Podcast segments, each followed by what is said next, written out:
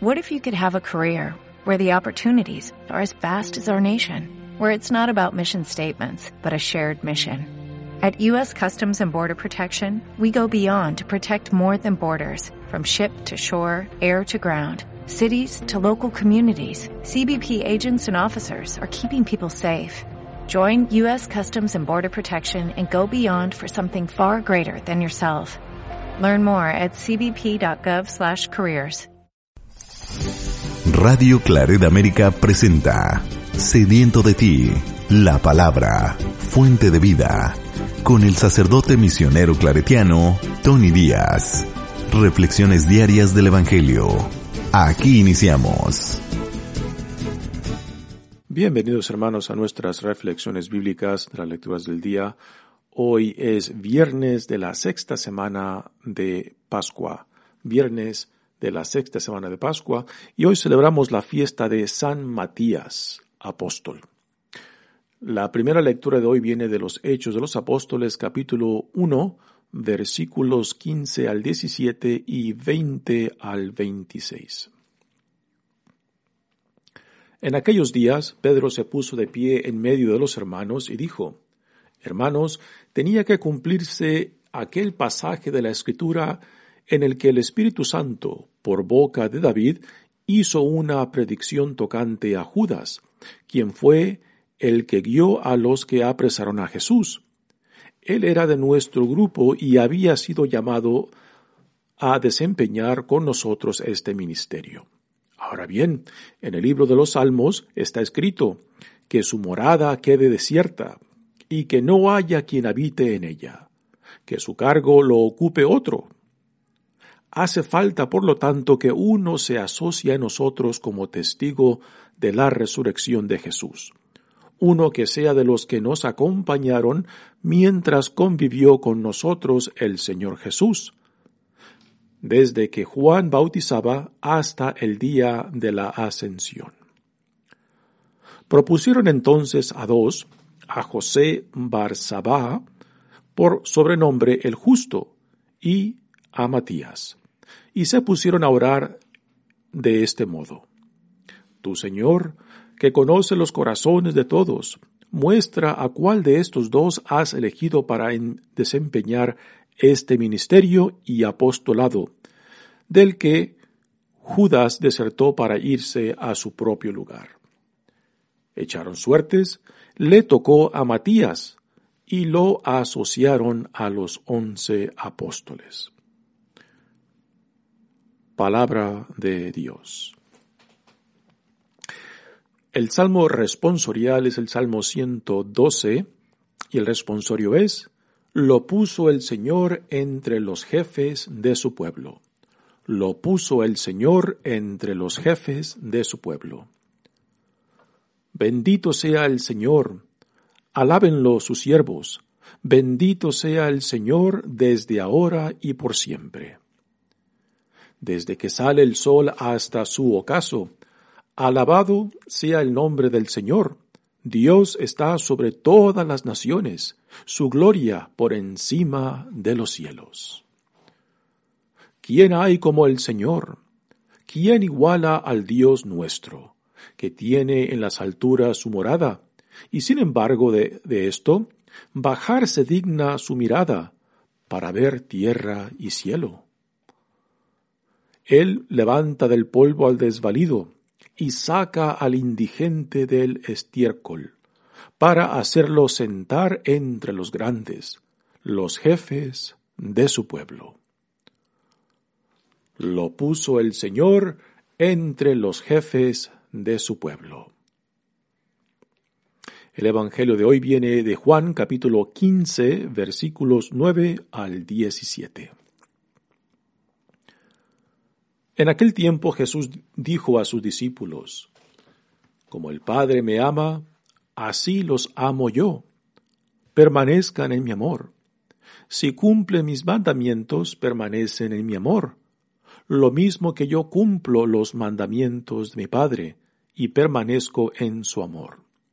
Les he dicho esto para que mi alegría esté en ustedes y su alegría sea plena.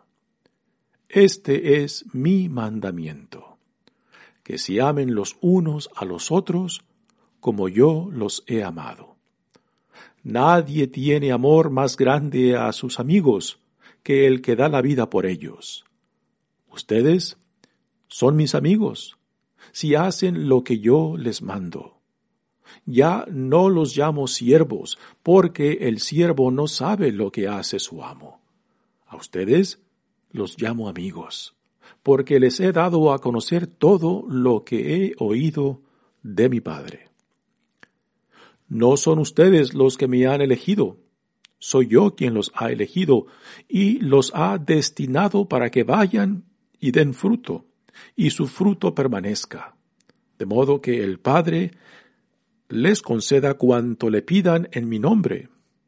Esto es lo que les mando, que se amen los unos a los otros. Palabra del Señor. Muy bien, damos comienzo a nuestra reflexión de las lecturas de hoy y comentemos, comentemos un poco acerca del santo que celebramos hoy en día, a San Matías, apóstol. En realidad se sabe muy poco acerca de San Matías fuera de lo que se nos cuenta en el Evangelio de Mateos, una pequeña referencia a él después de que Mateos menciona que después de que se ahorca a Judas, quien traiciona a Jesús, que otro fue escogido para reemplazarlo. Y después esta referencia que tenemos de él en los Hechos de los Apóstoles, donde se nos cuenta su elección. Así que fuera de esto saben, muy, muy poco. Hay algunos escritos que se le atribuyen a él, también se le atribuye un evangelio, pero son escritos que no son reconocidos como parte del canón del Nuevo Testamento. Bueno, empecemos entonces con la lectura, primera lectura de hoy. Y dentro de esta lectura, pues, este, comentaremos un poco acerca de Matías, según lo que se nos cuenta en esta lectura de Hechos. En aquellos días Pedro se puso de pie en medio de los hermanos y dijo, Hermanos, tenía que cumplirse aquel pasaje de la Escritura en que el Espíritu Santo por boca de David hizo una predicación tocante a Judas, quien fue el que guió a los que apresaron a Jesús no se sabe claramente a qué escritura está haciendo referencia aquí Lucas, citando a esta intervención que hace Pedro en torno a la elección de un nuevo miembro que reemplace a Judas en el número de doces.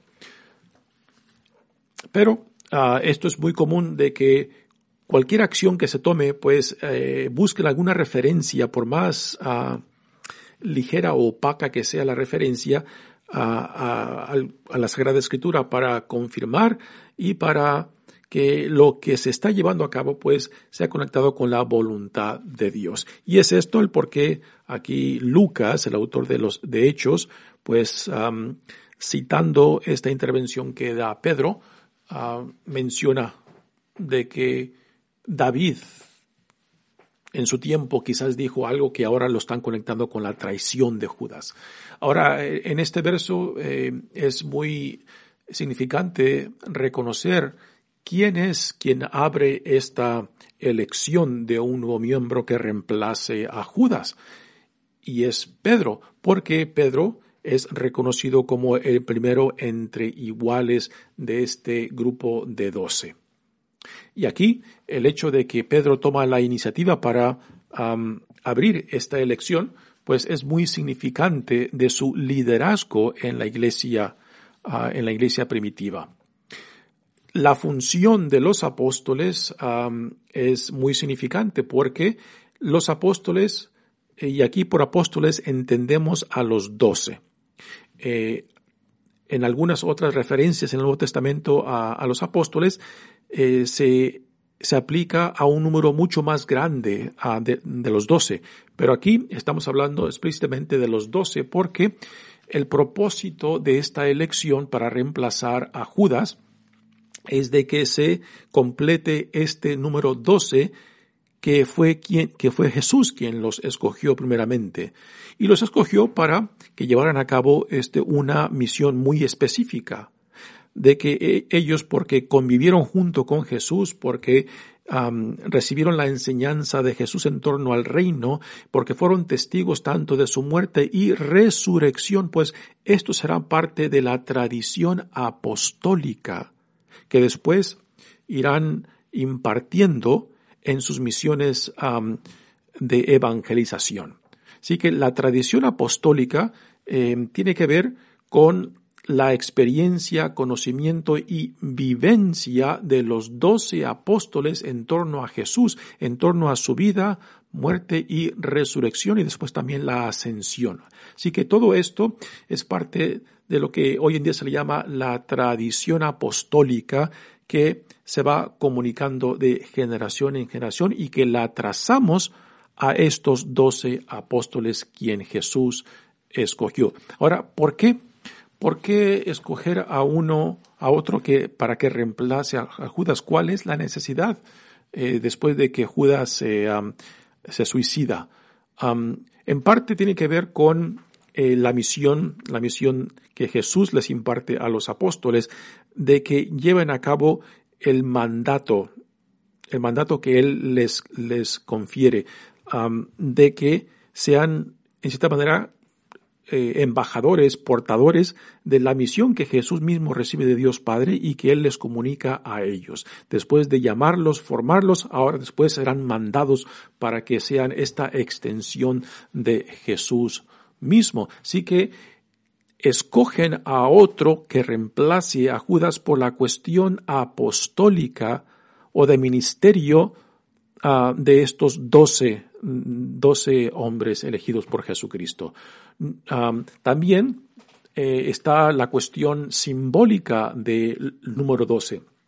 Doce son los patriarcas ah, de Israel y doce son los apóstoles que Jesús escogió entre sus muchos discípulos para que representaran en cierta manera los, los doce patriarcas de la nueva Israel que se estaba llevando a cabo en este, en Jesús mismo.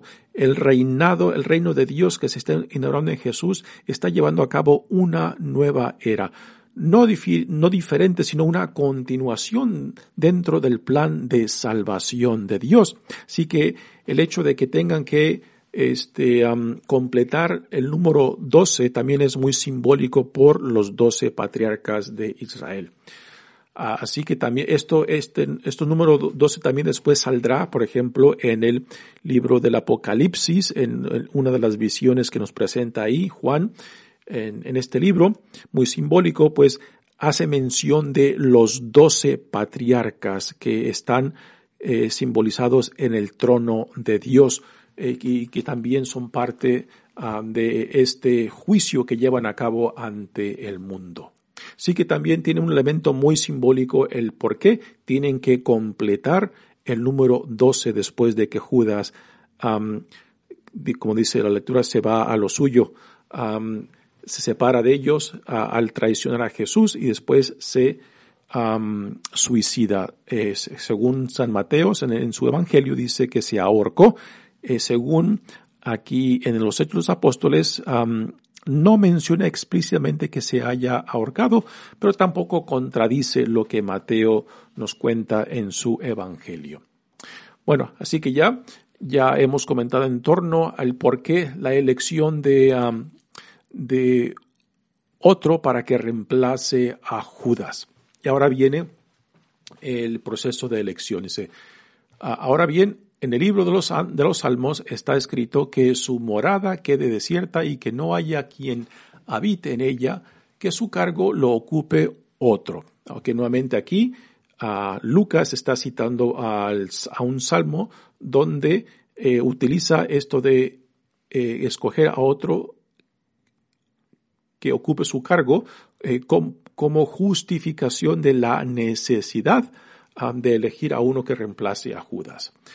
Se hace falta, por lo tanto, que uno se asocie a nosotros como testigo de la resurrección de Jesús. Aquí está uno de los puntos de la tradición apostólica, o sea, del contenido de la tradición apostólica que estaba directamente conectada con aquellos que vivieron con Jesús, de los que fueron testigos de su muerte y resurrección. Esto es parte fundamental de la tradición apostólica en la cual este, trazamos los principios de la iglesia a estos hombres, porque la tradición apostólica nos dice de que Jesús existió, de que no simplemente es una, un personaje literario, sino que existió porque tenemos a estos testigos que convivieron con él, que pasaron por lo menos unos tres años con él, de que también fueron testigos de su pasión, de su muerte y, fundamentalmente de su resurrección. Así que la tradición apostólica es muy importante porque nos localiza históricamente dónde encaja Jesús en la historia y que eh, Jesús pues eh, existió, de que no fue creado de la nada. Así que aquí Lucas menciona ah, de cómo se va a determinar a quiénes, a quién se va a escoger, cuáles son las cualidades, las cualidades del que va a reemplazar a Judas Escariote. ¿sí? Y aquí menciona uno de los, de los datos importantes ah, de que fuera testigo de la resurrección de Jesús. Uno que sea de los que nos acompañaron mientras convivió con nosotros el Señor Jesús. Aquí está el número dos, de que haya conocido a Jesús en vida, de que Ah, compartió tiempo con él, particularmente desde, desde el evento del bautizo de Juan el Bautista. Está aquí el punto número dos. Desde que Juan bautizaba hasta el día de la ascensión. Así que aquí ya eh, entran tres, tres puntos muy importantes ah, que van a ser utilizados para considerar quiénes son, van a ser evaluados para que reemplacen a Judas, de que fuera testigo de la resurrección, de que convivió con Jesús, ah, y aquí utiliza el, término ah, con el título Señor Jesús, que es un término ah, que se le aplica a Jesús después de la resurrección. Desde que Juan bautizaba hasta el día de la ascensión. Y por ascensión ya, ya se mencionó la resurrección y también ahora menciona la ascensión. Así que ya aquí hay tres puntos muy importantes eh, que van a determinar a quiénes eh, son los posibles candidatos para esta elección. Y después dice, propusieron entonces a dos, a José Barzabá por sobrenombre el justo y a Matías. Así que solamente tienen dos candidatos. Y es muy posible que estos dos candidatos hayan sido parte de este grupo de 72 que solo Lucas menciona en su Evangelio. De los 72 que Jesús manda por delante a los lugares que él piensa visitar. Quizás estos dos, José Barzabá y Matías, eran parte de este grupo de discípulos que convivieron junto con Jesús. Ah, y que de, este, de ese grupo grande de discípulos fue donde Jesús después escoge a los doce que pasan a formar parte de este grupo más íntimo de Jesús, con quien Jesús comparte más tiempo y a quien Jesús dedica gran parte de su enseñanza en privado con ellos. Dice, y empezaron la elección con una oración, lo cual es algo muy recomendable cuando se vaya a hacer algo dentro de la comunidad. Y se pusieron a orar de esta, de este modo, dice, Tú, Señor, que conoce los corazones de todos, muestra a cuál de estos dos has elegido para desempeñar este ministerio y apostolado.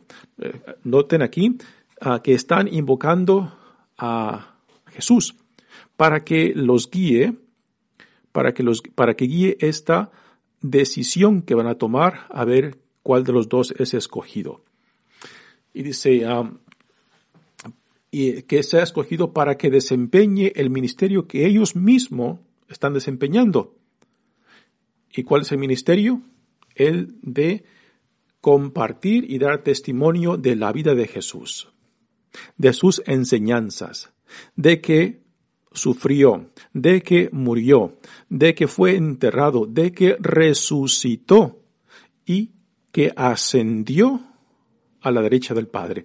Todo esto es parte de la tradición apostólica y parte del contenido fundamental de la iglesia fundada en estos apóstoles. Dice, de, del que Judas desertó para irse a su propio lugar. Y después viene el proceso, se echaron suertes. ¿Qué es eso de echar suertes, no?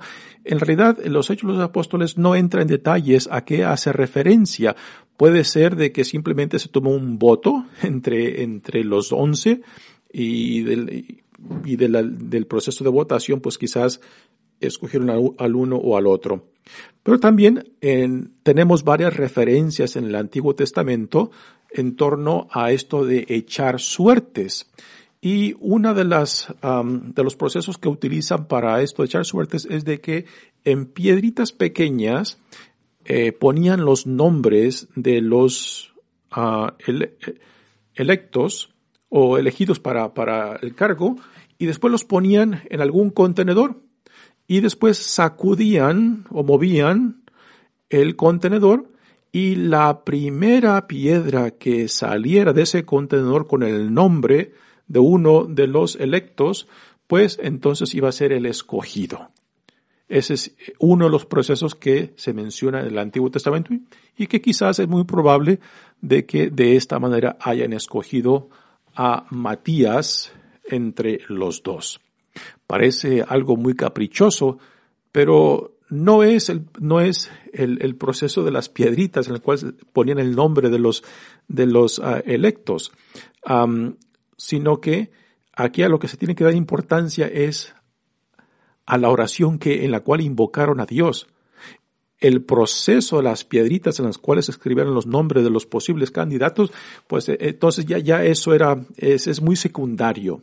La cosa es de que invocaron la presencia de Dios y cualquier proceso que se hubiera utilizado para escoger a uno de los dos, entonces ya iba marcado por la voluntad de Dios, lo cual este el proceso simplemente era algo dejado dejado a lo que Dios designara según cómo saliera el nombre de ese de ese candidato, ¿no? Así que no importa qué otro proceso se hubiera utilizado mientras fuera eh, un proceso pues abierto, ah, eh, entonces eh, fácilmente era interpretado como voluntad de Dios y decisión de Dios de que X persona haya sido escogida. Así que el resultado es de que le tocó a Matías, y después a este lo asociaron con los once para completar el número doce, como repito, número simbólico y también número que representa la misión, la misión que dio, que Jesús les dio a ellos para que fueran la extensión misma de Jesús, de llevar a cabo eh, todo en torno a lo que ellos, a lo que Jesús les enseñó, pero también también añadiendo de que estos doce son testigos tanto de la vida de Jesús como de sus enseñanzas, como de su pasión, muerte, resurrección y ascensión. Repito que todo esto es parte de la tradición apostólica. Muy bien, pasemos ahora al Evangelio de hoy, que viene de Juan, el contexto de este Evangelio es la última cena.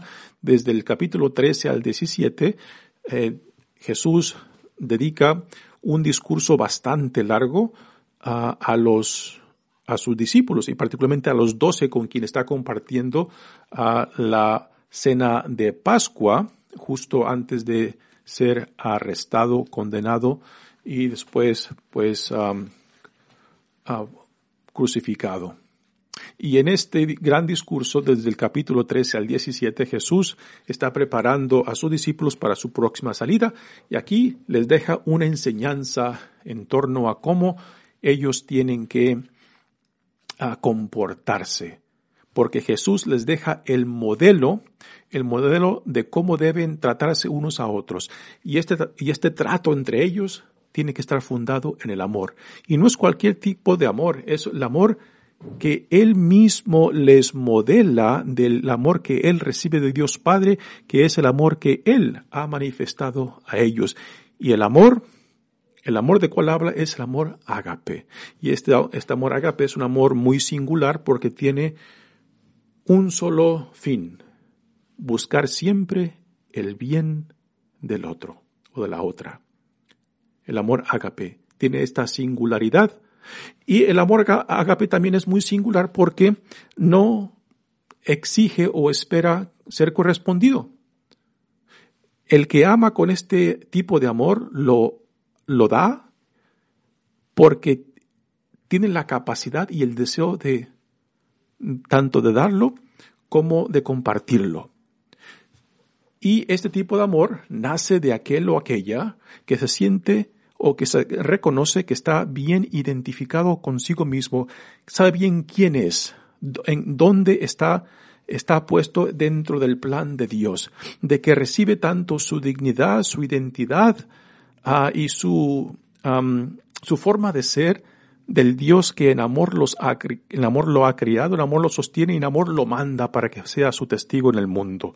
Así que una persona que ama con este tipo de amor ama porque es el amor que reconoce que recibe de Dios mismo y porque lo recibe de Dios mismo y este, tipo de amor es algo que uno no se gana, no merita. Lo recibe por la pura iniciativa de Dios, por la pura gracia de Dios y porque uno reconoce esta iniciativa de Dios y esta gracia de Dios entonces lo da y lo entrega con esa misma generosidad con la cual Dios lo ha volcado, lo ha derramado en él o en ella. Así que un hombre o una mujer que ama con este tipo de amor ágape, lo, lo hace porque lo ha recibido. Y esta, esto recibirlo de Dios lo capacita y le da la disponibilidad de hacer con otros lo que Dios ha hecho con él y con ella. Este es el tipo de amor, esta es la calidad de amor del cual Jesús les está hablando aquí a sus discípulos cuando le dice, en aquel tiempo Jesús dijo a sus discípulos, como el Padre me ama, así los amo yo. Los discípulos no tienen ninguna idea cómo el Padre ama a Jesús, porque esto es la experiencia de Jesús mismo, pero lo que sí saben es cómo Jesús los ama a ellos porque ya han compartido mucho tiempo con Él. Entonces saben la calidad de amor que Jesús comparte con Él. Entonces, la forma que Jesús los ama les da una indicación de cómo Jesús se entiende a sí mismo cuando dice que así como el Padre me ama a mí. Así que la forma que Jesús los ama les da una buena idea de cómo Dios Padre ama a Jesús se permanezcan en mi amor. Si cumple mis mandamientos, permanecen en mi amor. Ya Jesús en otras ocasiones ha dicho, permanezcan en mi, mi, palabra, permanezcan en mí. Y ahora Jesús dice, permanezcan en mi amor. Y prácticamente significa lo mismo, permanecer en la, palabra de Jesús, permanecer en su, en sí mismo, permanecer en su amor. Eh, hace referencia a una identificación plena con Jesús. Si cumple mis mandamientos, permanecen en mí, lo mismo que yo cumplo los mandamientos de mi Padre y permanezco en su amor. Les he dicho esto para que mi alegría esté en ustedes y su alegría sea plena. Jesús nos dice que Él es feliz, de que vive una alegría plena por el amor que Dios derrama sobre él y quiere que esta misma alegría que él comparte en su relación con Dios Padre sea parte también de las vidas de sus discípulos. Qué, qué bello, qué bellas palabras eh, que Jesús quiere que esa alegría, ese gozo que él experimenta en relación a Dios Padre, quiere que también, también sus discípulos eh, compartan en eso. Dice, este es mi mandamiento, de que se amen los unos a los otros como yo los he amado impresionante. Jesús no dice, este es mi mandamiento, que me amen a mí o que, o que amen a Dios Padre. No.